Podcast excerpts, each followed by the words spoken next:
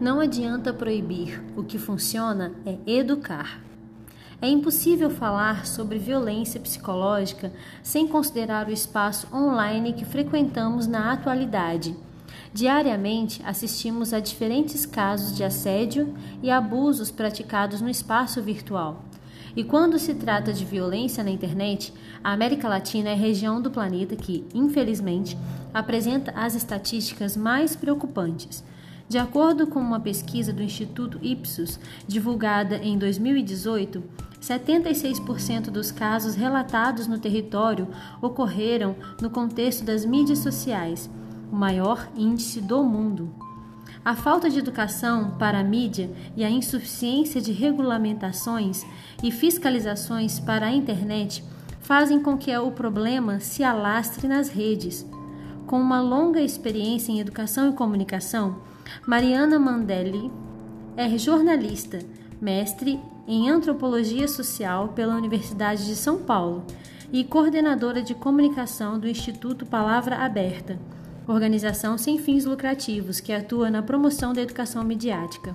Nessa entrevista, ela fala sobre violências recorrentemente praticadas no espaço online e aponta possíveis caminhos para a prevenção e o combate desse problema.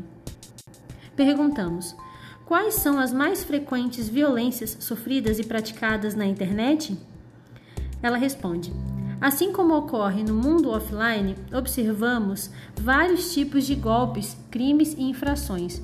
O ponto é que isso tem um alcance muito maior nas mídias sociais e demais plataformas digitais de interação. Pelo fato de a interação não estar acontecendo presencialmente, quem está do outro lado da tela pode fingir, disfarçar, emular, criar e editar diversas situações para enganar a vítima. Contra as mulheres é comum a prática do stalking, que é a perseguição e, no caso das crianças, o cyberbullying, e os desafios virtuais, como o homem pateta, baleia azul, a boneca Momo. Já os idosos que ainda precisam desenvolver habilidades digitais e midiáticas para lidar com as novas tecnologias são mais suscetíveis aos golpes envolvendo dinheiro. Apesar de alguns grupos serem mais vulneráveis do que outros, todos estamos sujeitos a isso, pois os crimes virtuais estão cada vez mais sofisticados. Perguntamos: as mídias sociais potencializam os abusos psicológicos? Resposta: com certeza mas precisamos entender que a plataforma não é exatamente a culpada, são as pessoas que a utilizam que estão postando conteúdo indevido ou abusando psicologicamente das outras. Por outro lado, há responsabilidade também dos que gerenciam as plataformas, porque o modo pelo qual elas foram concebidas e como funcionam dá potência para tudo isso. É por esse motivo que, quando alguém faz uma postagem racista ou mesmo divulga uma desinformação, o ideal é que você denuncie este conteúdo em vez de compartilhá-lo e pedir que outros denunciem. Isso porque toda vez que você compartilha algo, esse conteúdo ganha uma escala que não tem como medir. Perguntamos: como mudar esse cenário? É necessário responsabilizar cada ator envolvido nessa conjuntura, segundo os pesos que lhe cabem. É claro que as plataformas deveriam retirar mais rapidamente os conteúdos que estão ali violentando psicologicamente os cidadãos e cidadãs, mas nem sempre isso é possível. O problema é a demora. Por mais que as plataformas afirmem que trabalham para agir rapidamente, que existam políticas públicas e campanhas educativas em relação ao tema e que o Ministério Público seja adicionado, ainda é pouco porque os processos são demorados e leva tempo para que as pessoas sejam responsabilizadas. Por isso, acredito que seja preciso haver mais consciência da nossa parte sobre o poder da nossa microinfluência. É possível construir relações saudáveis na web se compartilharmos conteúdos mais positivos e não cairmos na ilusão de que existe uma dicotomia entre vida online e offline.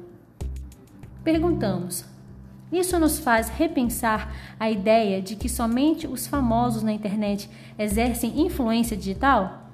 Sim, É óbvio que se a pessoa tem 2 milhões de seguidores nas mídias sociais, o alcance de suas publicações e a responsabilidade dela é muito maior. Porém, se eu, com os meus 200 seguidores, grupo formado apenas por familiares e colegas de trabalho, reposto mentiras, conteúdo racista ou discriminatório contra minorias, estou microinfluenciando minha rede.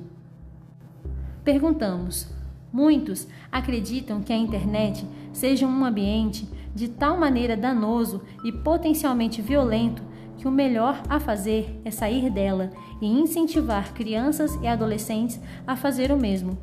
Qual é a sua visão sobre isso?